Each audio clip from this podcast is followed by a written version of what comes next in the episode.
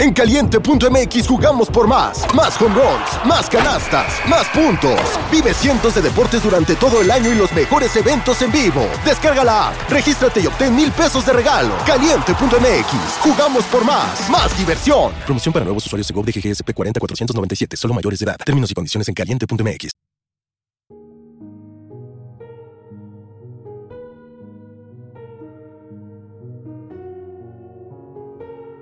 Hola, querido amigo o amiga mía. ¿Cómo estás?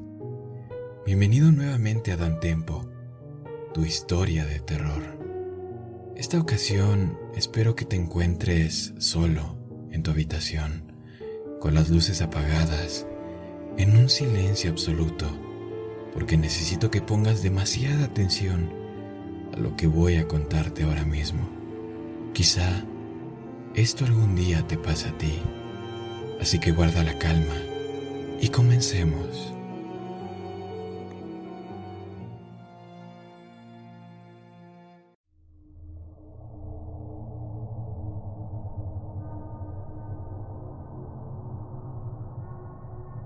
¿Alguna vez has olvidado tu teléfono?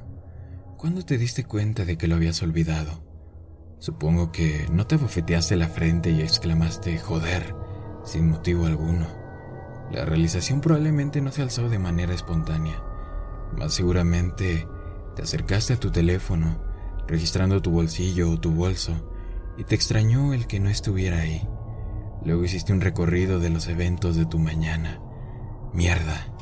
En mi casa, la alarma del teléfono me despertó, como era normal, pero luego me di cuenta de que la batería estaba más bajo de la esperada. Era un teléfono nuevo, Tenía un hábito molesto de dejar aplicaciones activas por la noche que te drenaban la batería, así que lo puse a cargar mientras me bañaba, en lugar de colocarlo en mi maletín. Como era habitual, fue un desliz momentáneo de mi rutina, pero eso fue lo único que se necesitó. Una vez en la ducha, mi cerebro volvió a la rutina que sigue cada mañana, y listo. Olvídalo, no se trató de que fui descuidado como investigué después, esta es una función reconocida del cerebro.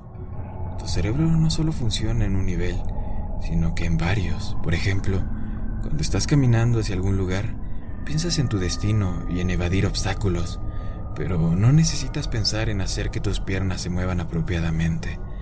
Así que no está pensando en regular mi respiración, está pensando en si iba a pasar por un café en mi camino al trabajo o no. No estaba pensando en transportar mi desayuno por mis intestinos. Estaba pensando en si terminaría mi trabajo a tiempo para recoger a mi hija, Emily, de la guardería, o si me quedaría atascado con otra multa por demora. Este es el asunto. Hay un nivel de tu cerebro que solo lidia con la rutina, para que así el resto de tu cerebro pueda procesar otras cosas. Piénsalo. Piensa sobre tu último viaje diario al trabajo o centro educativo. ¿De qué es lo que te acuerdas en realidad? Poco, si es que de algo. La mayoría de los viajes comunes se mezclan en uno solo, y ha sido comprobado científicamente que tratar de recordar uno en particular es difícil. Haz algo suficientes veces y se convertirá en una rutina. Sigue haciéndolo y dejará de ser procesado por las áreas racionales de tu cerebro, siendo delegado a las áreas del cerebro que se encargan de lidiar con la rutina. Tu cerebro lo hace sin que pienses en ello. Pronto, piensa sobre tu rutina de trabajo tan poco como piensas sobre mantener a tus piernas moviéndose mientras caminas. Es decir, nada. La mayoría de las personas lo llaman piloto automático, pero hay un peligro ahí. Si rompes tu rutina, tu capacidad para recordar y reconocer la ruptura solo será tan buena como tu capacidad para hacer que tu cerebro no entre en el modo de rutina. Mi capacidad para recordar que mi teléfono estaba en mi mesa solo era tan confiable como mi capacidad para evitar que mi cerebro entrase en el modo de rutina de la mañana. Me metí a la ducha, como de costumbre, rutina sostenida, excepción olvidada. Piloto automático iniciado. Mi cerebro había vuelto a la rutina. Me bañé, me afeité. La radio predijo un clima increíble. Le di a Emily su desayuno y la instalé en el auto y me fui. Ella estuvo tan adorable esa mañana, quejándose de que el sol malo de la mañana la estaba cegando, diciendo que no la dejaba dormir. Esa era la rutina. Me importaba que mi teléfono estuviera en la mesa, cargándose silenciosamente. Mi cerebro estaba en la rutina y en la rutina mi teléfono estaba en mi maletín. Fue por eso que olvidé mi teléfono, no por torpeza, no por negligencia, no fue más que mi cerebro entrando en modo de rutina y sobreescribiendo la excepción. Piloto automático iniciado. Me fui al trabajo. Era un día sofocante desde ese punto. El sol malo había estado abrasador desde antes de que mi teléfono traicionero me despertara. El volante se sentía ardiente ante el tacto. En el viaje a la guardería, creo que escuché a Emily moverse detrás del lado del conductor para alejarse del resplandor, pero logré llegar a tiempo Entregué el informe, asistí a la reunión de la mañana. No fue hasta que me tomé un pequeño receso y busqué mi teléfono que la ilusión se rompió. Hice un recuento mental. Me acordé de la batería agotándose, de ponerlo a cargar y de dejarlo ahí. Mi teléfono estaba en la mesa. Piloto automático finalizado. De nuevo, es ahí donde yace el peligro hasta que experimentas ese momento, el momento en el que buscas tu teléfono y rompes la ilusión. Esa parte del cerebro continúa en modo de rutina. No he tenido motivos para cuestionar los hechos de la rutina. Es por eso que es una rutina, atracción de repetición. No es como si alguien pudiera decir, ¿por qué no recordaste tu teléfono? ¿No se te ocurrió? ¿Cómo pudiste olvidarlo? Pero hacer eso es pasar por alto el punto. Mi cerebro me estaba diciendo que la rutina había sido completada normalmente, a pesar de que en realidad no era así. No fue que olvidé mi teléfono. Según mi cerebro, según la rutina, mi teléfono estaba en mi maletín. ¿Por qué lo cuestionaría? ¿Por qué revisaría? ¿Por qué recordaría de pronto, de la nada, que mi teléfono estaba en la mesa?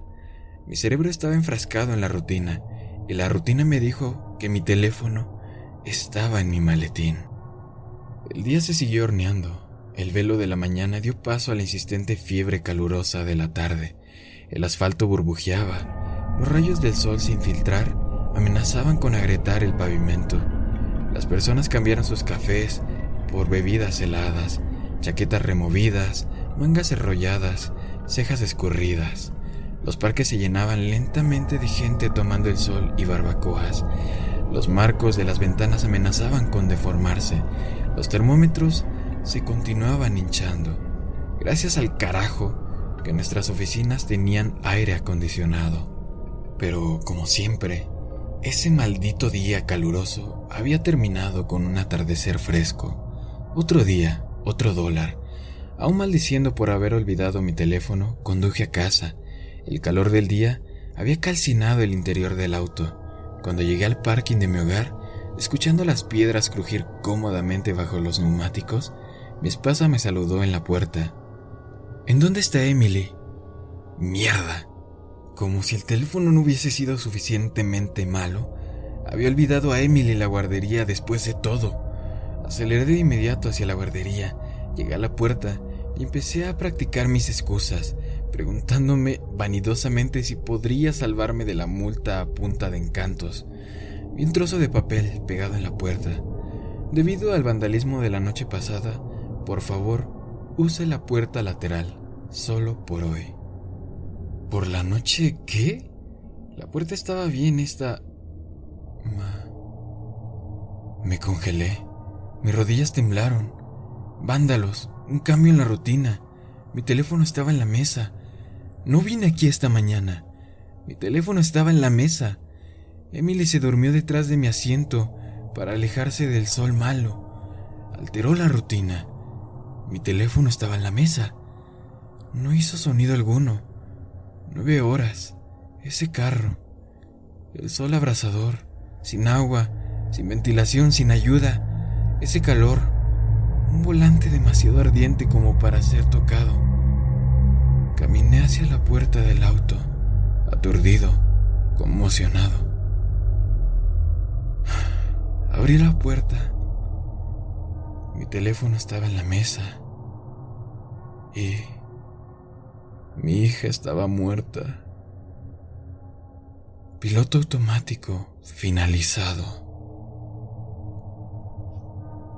Vaya, una historia sin duda muy, muy fuerte. Pero aquí te va una pequeña explicación. Toda, toda la historia es una analogía. El celular olvidado ocurrió, sí, pero nunca tuvo importancia. Siempre que habla del celular, ¿por qué no recordaste tu teléfono? ¿Cómo pudiste olvidarlo? Debes de ser negligente. Estaba hablando de la hija. Dice que no fue su culpa dejar a su hija encerrada en el carro e irse a trabajar por las siguientes nueve horas hasta que la niñita se murió por el calor. No fue torpeza, no fue negligencia, fue culpa de su cerebro, de la rutina, fue culpa del piloto automático. Ahora imaginen al narrador contando esta historia frente a una corte judicial.